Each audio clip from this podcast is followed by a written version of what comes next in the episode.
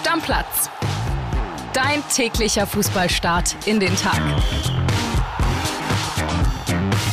Es ist Mittwoch, liebe Stammplatzfreunde. Trommelwirbel, ihr wisst, was das heißt.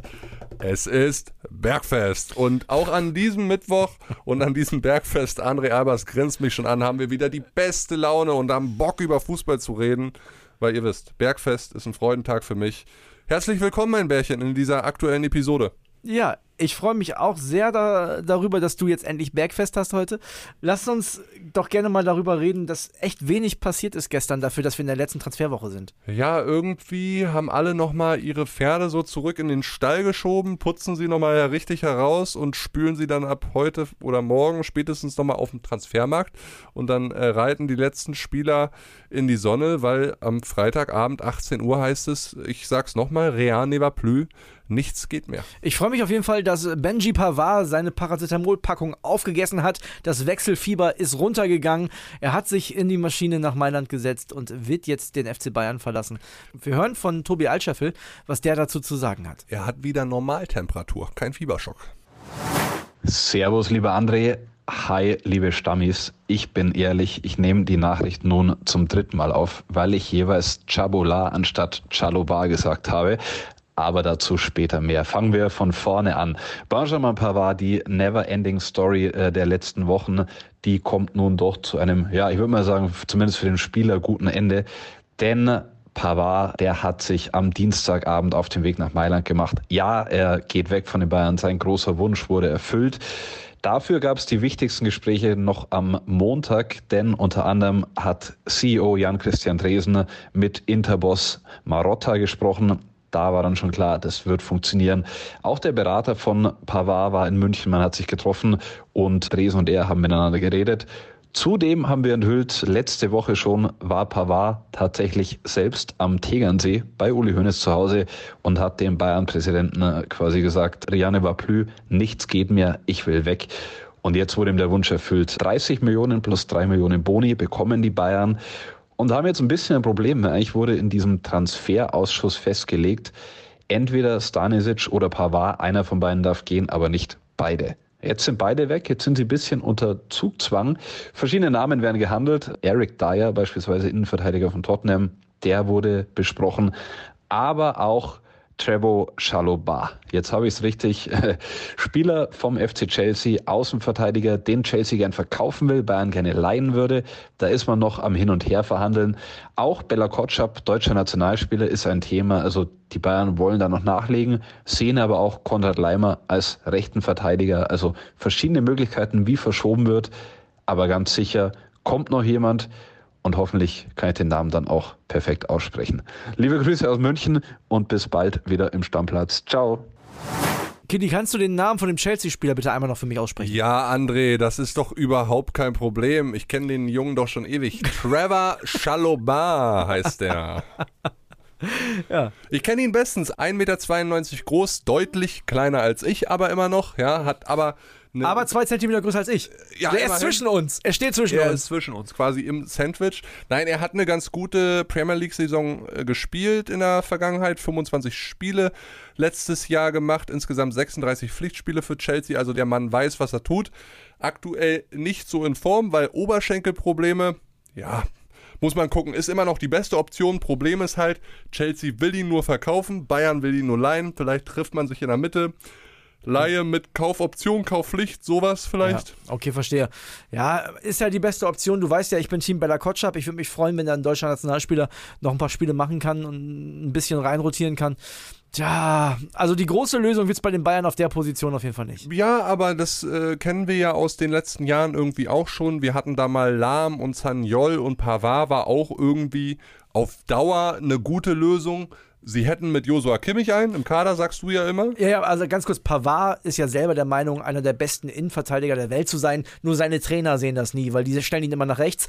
Kimmich, für mich tatsächlich einer der besten Rechtsverteidiger der Welt, aber er selber will da nicht spielen. Ist halt doof für Tuchel irgendwie, dass man den im Kader hat. Und ist auch irgendwie komisch, dass der sich das aussuchen kann, Pavard aber nicht. Ja, und ansonsten ist die Rechtsverteidigerposition bei den Bayern so ein bisschen wie der Bachelor und seine Siegerin es hält nicht lange, nur kurz, läuft nicht so richtig gut. Ich meine, das hast du bei den Laien gesehen, jetzt mit Cancelo, mit Odrio Sola, kann ich mich erinnern, damals von Real Madrid. Massimo Odo in den Ende 2000er Jahren war auch so ein äh, Kandidat.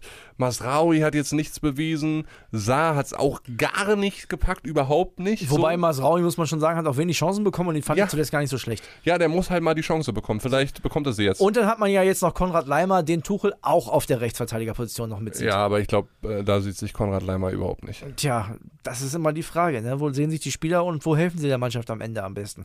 Jedenfalls wird bei den Bayern noch ein bisschen was passieren, sind wir sehr gespannt. Lass uns direkt über den nächsten reden, der die Bundesliga verlässt, nach Pavard. Und zwar ein Mann, den Ulrika Sickenberger, unsere Euro-Ulrika, hier damals so abgefeiert hat. Weißt du das Datum noch? Müsste der 18. Mai 2022 gewesen sein. Euroleague-Finale in Sevilla. Wir hören rein. Raphael Boré hat den entscheidenden Elfmeter derartig cool verwandelt, sensationell. Raphael Boré man muss ehrlicherweise sagen, unheimlich wichtig für Eintracht Frankfurt in dieser Euroleague-Saison, aber ansonsten kaum eine Rolle gespielt. Ja, kannst du dich noch an das geile Tor in Barcelona erinnern? Das wäre heftig, ja. Ich weiß noch, ich saß auf der Couch in Düsseldorf bei unserem BVB-Kollegen Jörg Weiler und wir haben da rumgebrüllt und konnten es gar nicht glauben, was der da reingehauen hat, gerade unter diesem Spiel, ja. Ich meine, da 30.000 Frankfurter in Barcelona im Camp Nou wirklich alles richtig krass und dann rasieren die da drüber und Boré macht noch so eine Hütte. Das war schon sehr, sehr krass. Das war sehr gut und trotzdem, wenn man am Ende auf die Eintrachtzeit von Boré guckt, also ein Flop kann er nicht sein, ein Missverständnis, sowas kann man nicht sagen, wenn jemand so einen großen Anteil beim größten Erfolg der Vereinsgeschichte hatte. Aber man muss schon sagen, der hat sich das sicherlich auch gerade nach dem Euroleague-Triumph ganz anders vorgestellt. Ja, aber er wird auf ewig Status behalten, vielleicht einen Heldenstatus, Legendenstatus, was auch immer in Frankfurt. Die werden ihn da mit offenen offenen Arm empfangen. Raphael Boré gehört zu Frankfurt, für die Eintracht-Fans wahrscheinlich wie das Bahnhofsviertel zu Frankfurt. Fertig aus. Ja, Kilian, eine Sache wollen wir bei Eintracht Frankfurt nicht unerwähnt lassen. Die Kollegen von Sky haben gestern von Randall Kolomoani ein Statement bekommen. Der hat gesagt, ich habe Eintracht Frankfurt viel zu verdanken. Ich habe die Fans in mein Herz geschlossen und mich immer top professionell verhalten. Ich habe bis zuletzt immer alles für den Verein gegeben. Es ist allerdings kein Geheimnis, dass Paris Saint-Germain ein Rekordangebot für mich hinterlegt hat. Ein Wechsel zu Paris ist jetzt eine einmalige einmalige Chance für mich. Ich möchte gerne zu Paris wechseln und habe das auch den Verantwortlichen mitgeteilt. Ich hoffe und wünsche mir, dass Frankfurt dem Angebot aus Paris zustimmt und mir dieser Wechsel jetzt ermöglicht wird. Boah, das sind absolute Hammeraussagen von Randall Kolomoani. Und wir lassen jetzt mal einordnen von unserem Eintracht-Reporter Roman Unger. Hallo André, hallo liebe Stammis, hier ist Roman. Ich hoffe, ich kann euch jetzt mit einer kleinen Einordnung ähm, in Sachen Randall Kolumani weiterhelfen und euch auch sagen, wie es möglicherweise weitergeht im Wechsel Zoff bis zum Ende des Transferfensters am Freitag um 18 Uhr. Was man natürlich zu Beginn sofort sagen muss, und das wird niemanden überraschen, diese Zitate, die er da über Sky hat freigeben lassen, sind natürlich nicht von Eintracht autorisiert gewesen, sondern wurden hinter dem Rücken des Clubs abgewickelt. Deshalb ist Eintracht natürlich extrem negativ überrascht von Kolomani und seinem Beraterteam. Die wollen natürlich mit den Sätzen Druck ausüben auf den Club und dafür sorgen, dass Kolomoanis Wechselwunsch zu Paris erfüllt wird. Mehr oder weniger kann man sagen, Kolomoani erpresst jetzt Eintracht Allerdings, das ist das, was wir gehört haben, reduziert dieses Statement seine Wechselchancen jetzt auf ein Minimum. Ich glaube nicht, dass es dafür sorgt, dass der Wechsel jetzt tatsächlich noch zustande kommt und es deutet im Moment auch wenig darauf hin, dass es bis Freitag noch zu einer Einigung kommt. Denn Eintracht bleibt hart. Wir wissen alle, 100 Millionen Euro fordert Markus Krösche, der Sportvorstand für Kolumani. Das weiß Kolumani seit Monaten, das wissen auch seine Berater seit Monaten und vor allem weiß es auch PSG. Allerdings deren Angebote, die kommen da bisher nicht annähernd hin und deshalb ähm, gibt es auch bisher keinen Grund für Eintracht da einzuknicken und einzulenken. Das erste Angebot hatten wir ja berichtet, lag bei 65 Millionen Euro. Das hat Eintracht sofort abgelehnt. Jetzt soll es ein angeblich zweites Angebot gegeben haben, das wieder bei 65 Millionen Euro lag, allerdings mit dem Zusatz, dass Hugo Ekiteke noch dazu zu Eintracht wechseln soll, als Nachfolger von Kolomoani sozusagen. Der spielt ja auch noch bei Paris. Trotzdem wird Eintracht nicht darauf eingehen, weil das Angebot, so haben wir gehört, in Wahrheit deutlich niedriger ist, denn Die Ablöse von Hugo Ekiteke soll im Zuge des Deals, so stellt sich das Paris vor, noch mit der von Kolomani verrechnet werden, sodass man in Summe da nie im Leben auch nur annähernd an die geforderten 100 Millionen Euro rankommt. Deshalb bleibt Eintracht hart, äh, lässt Kolomani nicht ziehen und daran wird auch jetzt sein Statement nichts ändern. Was noch dazu führen könnte, dass es zu einem Wechsel kommt, ist, dass Paris jetzt relativ schnell, und damit meine ich entweder heute oder spätestens morgen früh, mindestens mal 20, 25, vielleicht sogar 30 Millionen draufpackt. Aber danach sieht es im Moment überhaupt nicht aus, weil PSG das möglicherweise auch gar nicht kann, aufgrund von Financial Fair Play Richtlinien.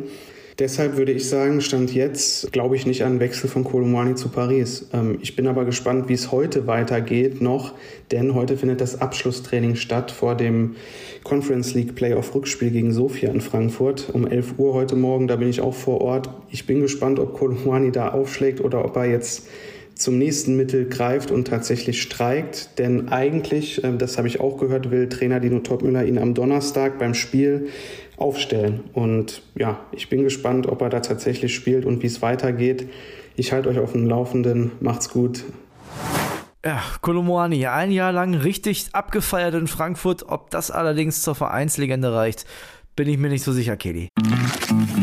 Werbung. Die heutige Folge wird wieder präsentiert von unserem Partner Neobet und da gibt es ein paar interessante Sachen, die ihr euch auf jeden Fall mal anschauen solltet. Zum einen gibt es ja die geboosterten Quoten, ne? die hat man sonst so vor dem Spiel gefunden, jetzt auch während des Live-Spiels. Also könnt ihr auf jeden Fall mal reinschauen und es gibt ja diese coole neue Wettart. Wir haben schon mal drüber gesprochen, die Spielerduelle.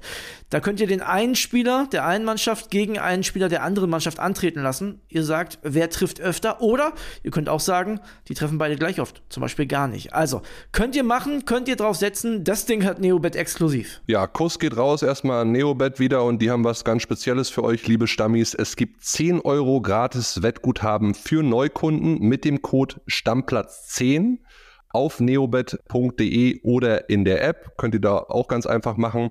Einfach bei der Registrierung auf neobet.de den Code Stammplatz 10 zusammen und 10 als Zahl eingeben und sofort landen 10 Euro gratis Wettguthaben ohne Einzahlung, unverbindlich und kostenlos auf deinem Wettkonto. Ja, und die Einzahlung ist ein gutes Stichwort. Zusätzlich auf die erste Einzahlung erhält man 200% Bonus bis zu 50 Euro. Zahlt man also 25 Euro ein, bekommt man 50 Euro Wettguthaben on top. Also insgesamt 75 Euro. Alles legal und offiziell, denn Neobet hat eine deutsche Lizenz, ist also whitelisted. Spielteilnahme ab 18, Glücksspiel kann süchtig machen. Hilfe unter buwei.de.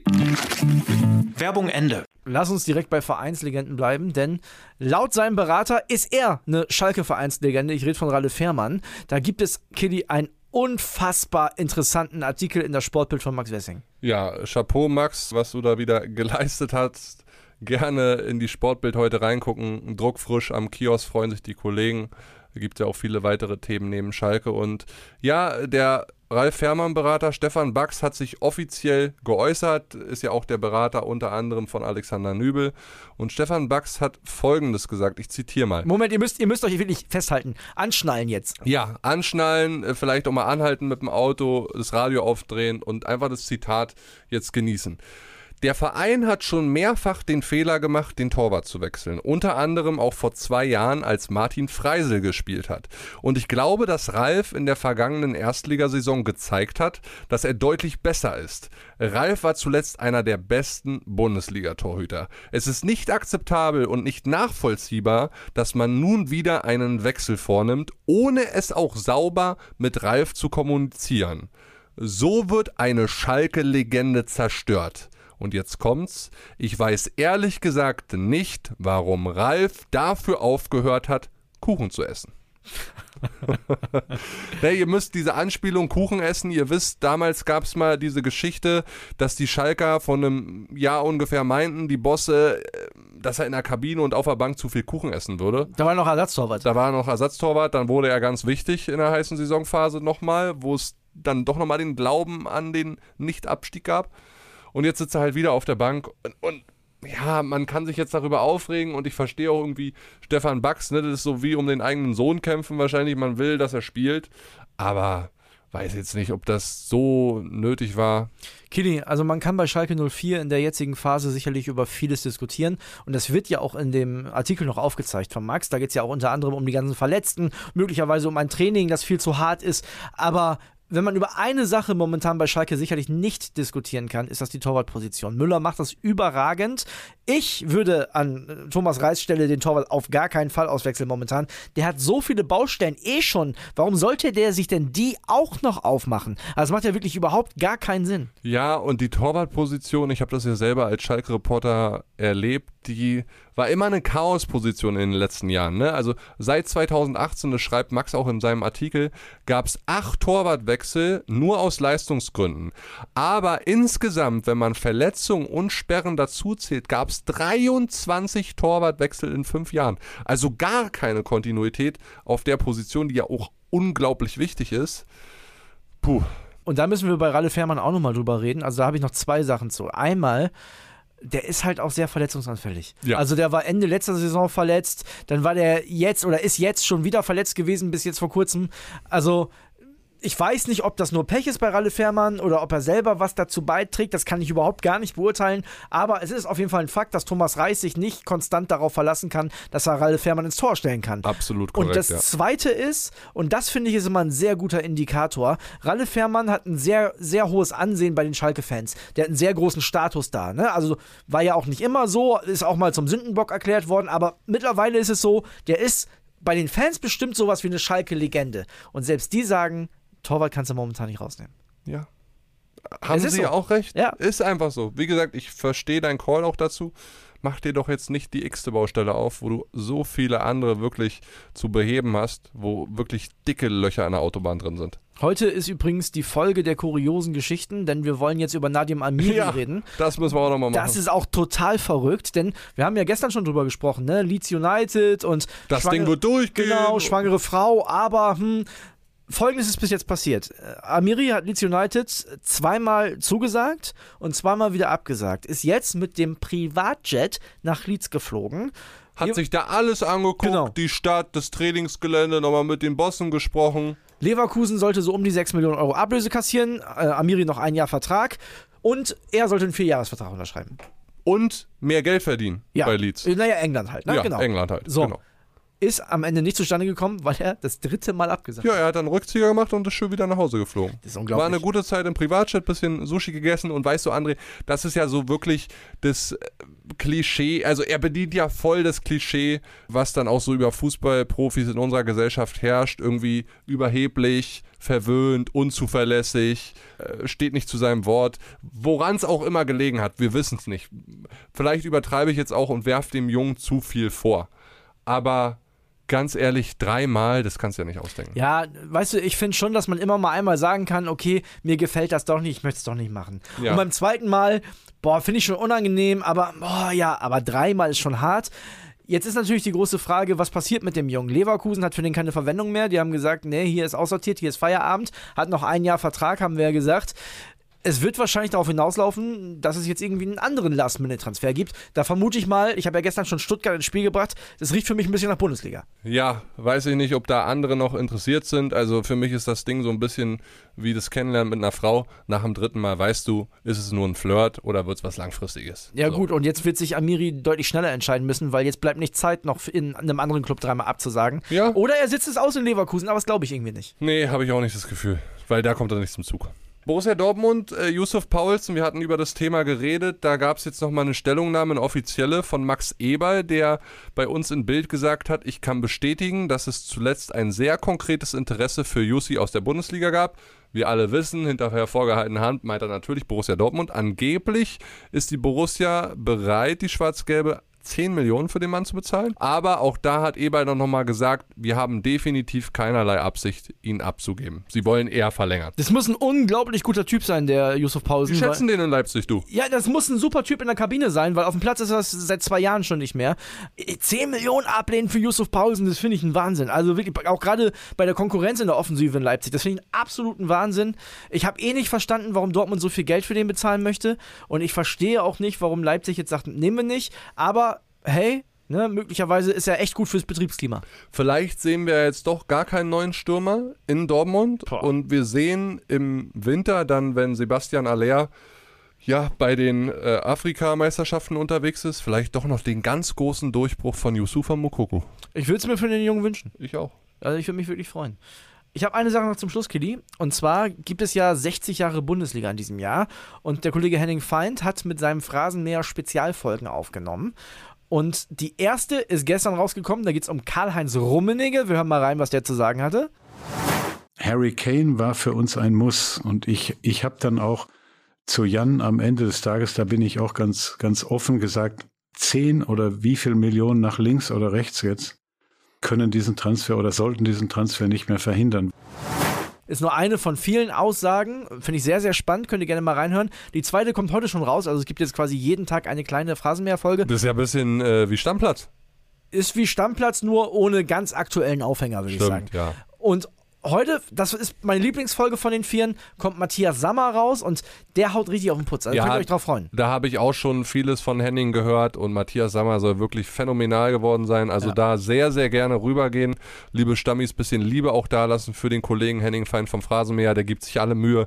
Und ich meine, solche Kaliber muss man dann auch erstmal vors Mikrofon bekommen. Das ist aller Ehren wert. Und wie gesagt, ich habe ein paar Aussagen von Matthias Sammer schon gehört bekommen von Henning und das, ja, ist ein Brett. So, und morgen geht's weiter mit dann hoffentlich mehr Transfer-News. Also brauchen wir ein bisschen Schwung jetzt. Ja, und dann reicht's aber auch. Wenn die Woche rum ist, André, fertig mit den Transfer-News für mindestens mal die nächsten vier Wochen, da wird ja dann erstmal Ruhe sein. Die ganzen Transfergurus machen, äh, machen Urlaub und die Bosse wahrscheinlich ein bisschen auch. Und dann können wir uns mal wieder ein bisschen tiefgründiger über Fußball unterhalten. Da habe ich Bock drauf. Na, Dinge. ich bin gespannt, mit wem ich dann hier über Fußball rede. Ja, Deckel drauf. Ja, du hast da gar keine Ahnung. Tschüss. Stammplatz. Dein täglicher Fußballstart in den Tag.